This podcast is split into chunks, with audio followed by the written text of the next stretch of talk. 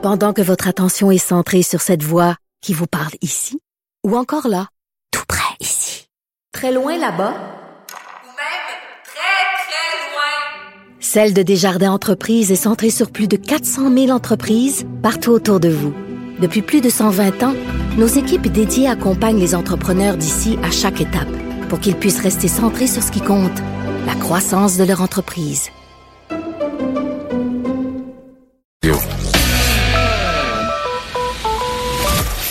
Sa dernière chronique fait jaser? Écoutez pourquoi.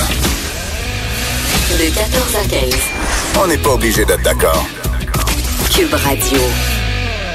Eh, je sais pas vous, mais je trouve que ça va vraiment bien, les anciens dragons. Tu sais, t'as Caroline euh, Néron, euh, sa compagnie était au bord de la faillite, ex-dragon. Euh, Alexandre Taillefer, euh, ex-dragon aussi, Théo Taxi, euh, capote, euh, débranché.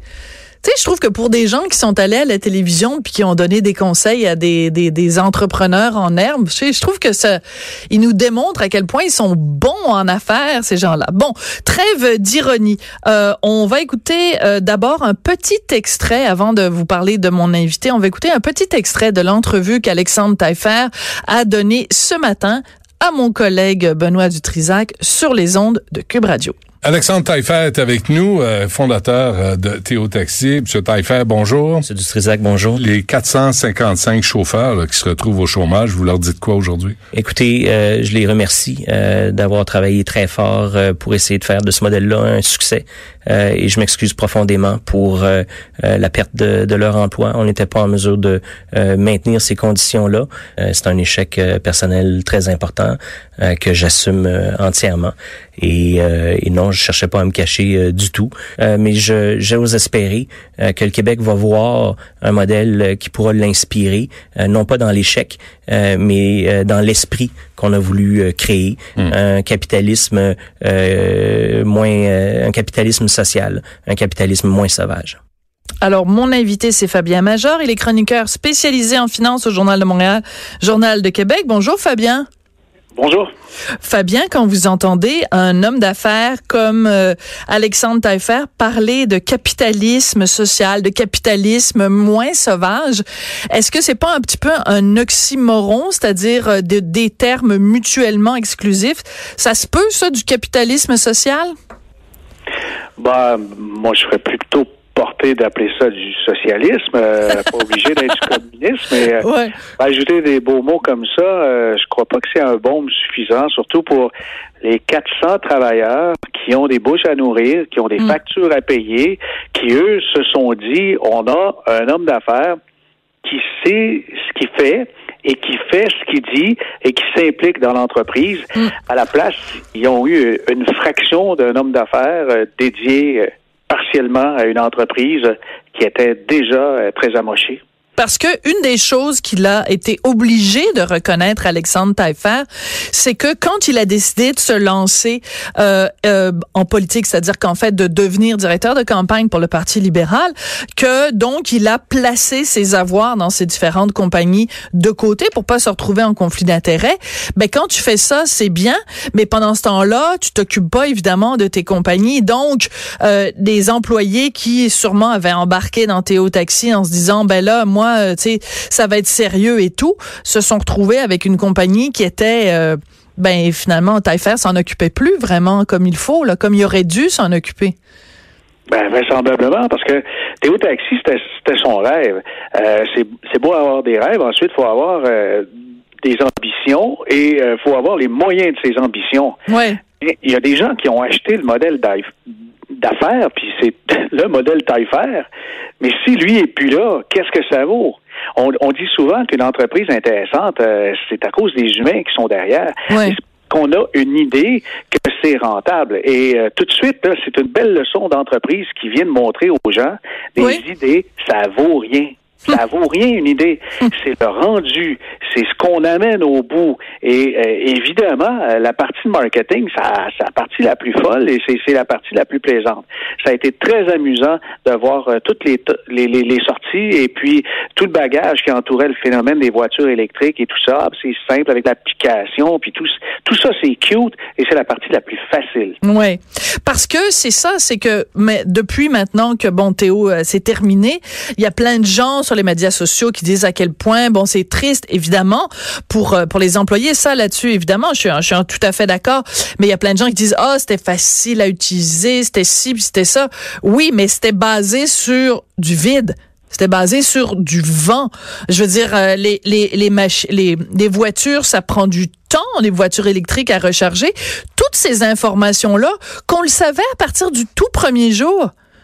Oui, on le savait absolument. Et euh, il, il, a pêché un peu par excès de confiance. Puis il, il a avoué dans les récentes sorties, c'est que il s'attendait à ce que euh, la, la, structure gouvernementale, euh, tout l'environnement euh, qui, qui gère le taxi au Québec allait changer rapidement.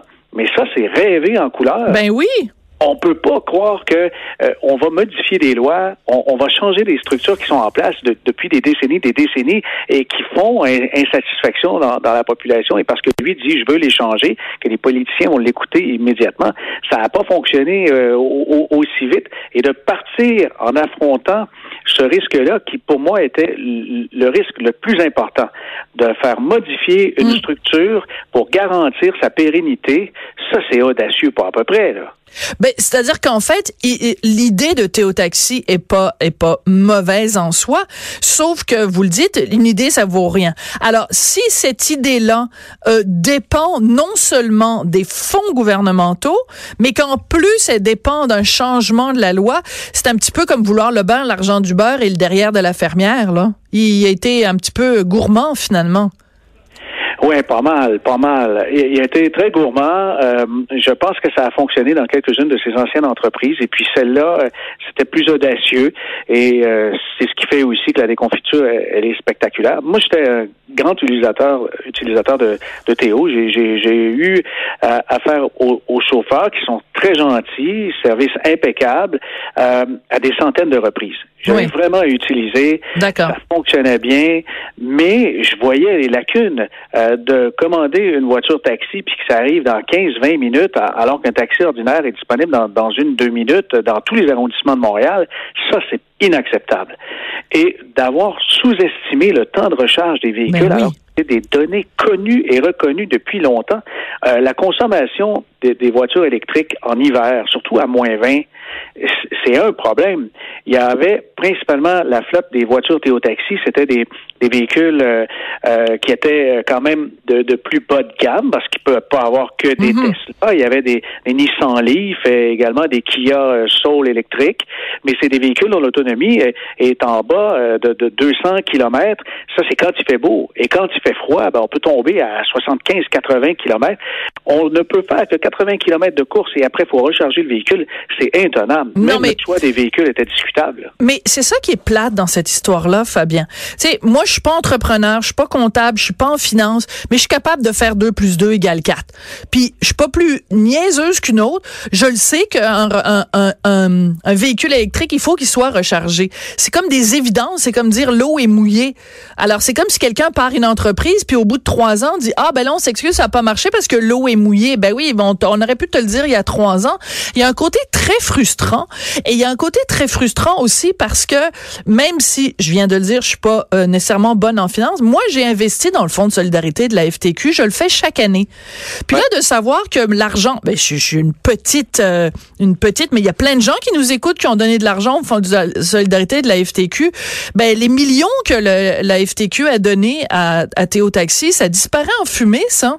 Oui, c'est sûr, ça disparaît en fumée et ça coupe la rentabilité à tout le monde. Ben, et ça, ça, nous coûte également le, le fameux crédit d'impôt, là, euh, ben, il n'est pas donné, c'est collectivement, on se le paye. J'ai été vraiment insulté en entendant M. Bécotte, là, le, le, le, cinquième président de la firme, à dire que Dominique non, Bécotte, ce n'est que ouais. 5 millions collectivement qu'on a payé à cause de la subvention pour les voitures électriques. Erreur, erreur. La caisse de dépôt, c'est ben oui ça. C'est le Euh, Madeleine des Québécois. Investissement Québec, euh, vous avez bien sûr les, les, les fonds comme ça, euh, les fonds de travailleurs qui donnent des crédits d'impôt et ces crédits ne sont pas gratuits. S'il y a une économie d'impôt supplémentaire, c'est que euh, collectivement on se le paye à nous. Mais euh, là, j'ai vu que dans l'aventure Théo Taxi, les, les capitaux personnels de M. Taillefer, c'est peut-être 1,5 million sur les 60 millions de déconfiture. Oui, mais c'est ça qui est frustrant parce que bon, euh, Alexandre Taillefer, moi je veux bien, tu sais, il va à, du Trisac, euh, il va à d'autres endroits, puis là, ah, c'est vraiment, j'en, prends l'entière responsabilité. euh, c'est un échec personnel et je l'assume. Ben c'est parce que c'est pas juste un échec personnel que tu l'assumes, Alexandre. C'est que nous collectivement, on se retrouve tous à payer pour tes erreurs. Puis on, on s'entend, Alexandre Taillefer, il y en a de l'argent là. S'il avait voulu se payer Théo Taxi, puis qu'il l'avait fait entièrement avec ses propres fonds, on serait pas aujourd'hui, je serais pas en train de vous interviewer, Fabien là. Non, non, non, c'est c'est ça aussi la différence entre euh, les histoires de Caroline Néron et, et celle de, de M. Taillefer. Mais celle de M. Taillefer, pour moi, elle ressemble énormément à, à tout l'environnement. C'est un micro-bombardier, là. C'est- c'est- C'est bien dit, c'est un ouais. micro-bombardier, ouais, et c'est dans le transport aussi. Euh, la, la grenouille qui a voulu se faire plus gros que le bœuf, et puis euh, finalement, elle a busté. Ouais, mais je, trouve ça intéressant, euh, puis je suis curieuse de vous entendre aussi là-dessus, parce que je sais que quand est sorti l'affaire de Caroline Néron, vous et moi, on n'était pas du tout d'accord sur les approches. Vous, vous trouvez qu'on a été trop dur collectivement avec euh, Caroline Néron, d'autant plus que elle, bon, ben c'est c'est son argent à elle, ou euh, enfin ou l'argent des banques, mais il reste quand même que Caroline Néron, euh, selon les chiffres qui ont été sortis dans les médias, elle devait quand même 1 million 500 000 de TPS TVQ, puis la TPS TVQ, c'est nous tous, là. Ben là-dessus, j'en prends, j'en laisse, parce que lorsqu'on a un arrangement avec ses créanciers, avec euh, la- loi qui le permet, là, on a une instantanée, une photo de notre situation économique avec nos dettes, nos Ouais. actifs et tout ça. Il y a, par exemple, euh, les, les, les comptes dus aux employés, mais euh, lorsqu'on a 10, 15, 20 millions de chiffres d'affaires, bien sûr, il y, a, il y a- il y a des taxes qui sont dues, et ça ne veut pas dire qu'ils sont dus depuis très longtemps. Euh, la paye des employés, même s'il n'est pas en retard, il faut l'écrire lorsqu'il y a arrangement avec les créanciers. Il faut dire à combien se chiffre en ce moment euh, ce qui est dû aux employés. Et j'ai trouvé que beaucoup sont partis très, très vite dans le jugement. Dans le cas de Caroline Néron, le fait que ce soit une entreprise privée, je me dis, euh, bon, ben, c'est- dommage, mais c'est son argent et euh, elle n'a pas quitté à, à personne. Mais dans le cas de Théo Taxi, excusez-moi, mais là, c'est plus pas toute la même chose. hein. Mais il reste que ce que ces deux personnes ont en commun, que ce soit Alexandre Taffer ou que ce soit Caroline Néron, c'est que les deux ont participé à cette émission-là, dont le principe de base est quand même de d'investir dans des compagnies, là, on parle des dragons, et Ouais. non seulement ça, mais à travers tout ça, de donner des conseils, d'être un, un exemple, un modèle un modèle pour ou un mentor pour des gens qui se partent en affaires. Est-ce que en regard de ça, on peut se dire que euh, Alexandre Taillefer et Caroline Néron ont été des bons modèles, donc des bons dragons? Je ne sais pas dans leurs commentaires, mais c'est, une émission que j'ai déchantée très, très rapidement. À la Ah oui? première saison, j'ai compris que c'était euh, un show de télé et puis que tout était amplifié et il y, avait là-dedans euh, beaucoup plus de divertissement que de, de conseils intéressants. Tout le monde y allait avec un grain de sel, mais quand euh, justement les dragons sont invités et euh, on ne fait pas d'analyse réelle sur le- leur capacité d'investir, où il n'y a pas un commitment, c'est pas sérieux, là. Ben, Alors, ce cette que- émission-là, j'ai ouais. toujours pris avec un grain de sel, et puis ils ont pris souvent des têtes d'affiche euh, qui euh, ont la capacité de créer un, un certain buzz pour que l'émission euh, puisse avoir son envol, que ce soit sur les réseaux sociaux ou sur les, les autres médias, question de, de grossir euh, l'audimat. Mais euh, non, je pense pas que dans l'œil du dragon va avoir un- une augmentation de sa crédibilité. Non. D'ailleurs, vous avez parti un nouveau euh, hashtag, un nouveau mot-clic dans l'œil au beurre noir du dragon. Je trouve ça très drôle. Et quand vous faites euh, référence au fait qu'on leur demandait pas, euh, en fait, leurs états financiers, ben c'est un point qui avait été soulevé par François Lambert quand il est venu donc participer à notre émission Richard et moi devine euh, qui vient souper. Il avait dit ça, puis à l'époque, quand c'était sorti, il y a quelques il y a quelques semaines de ça, les gens étaient là, non non non, pas un problème. Puis ça, ben là on voit que bon, finalement, c'était c'était pas fou de demander les états financiers des, des dragons. Fabien? Il n'y a pas que les états financiers. hein. Il y a le temps que vous êtes prêt à accorder à Ben ceux oui, que vous voilà. allez parrainer. Et puis là, c'est ridicule. On entend toutes sortes d'histoires où on a à peine des retours d'appel. Ça, c'est quand ça vient quelques mois plus tard. Oui, tout à fait. Euh, être mentor, c'est c'est un un rôle qu'on prend au sérieux ou euh, ou alors on le fait pas. Fabien, c'est toujours un plaisir de vous parler. Fabien Major, donc chroniqueur spécialisé en finance au Journal de Montréal et Journal de Québec. Surtout, ne bougez pas. Après la pause, on revient à cette histoire de plagiat dans le monde euh, de l'humour. Moi, ça risque pas de m'arriver parce que mes mes blagues, je les moffe tout le temps. Je suis le Ephrem du bottin de l'Union des artistes. Fait que même si j'essayais de piquer une blague à quelqu'un, je la raconte tellement mal que même l'auteur de la blague serait pas capable de la reconnaître.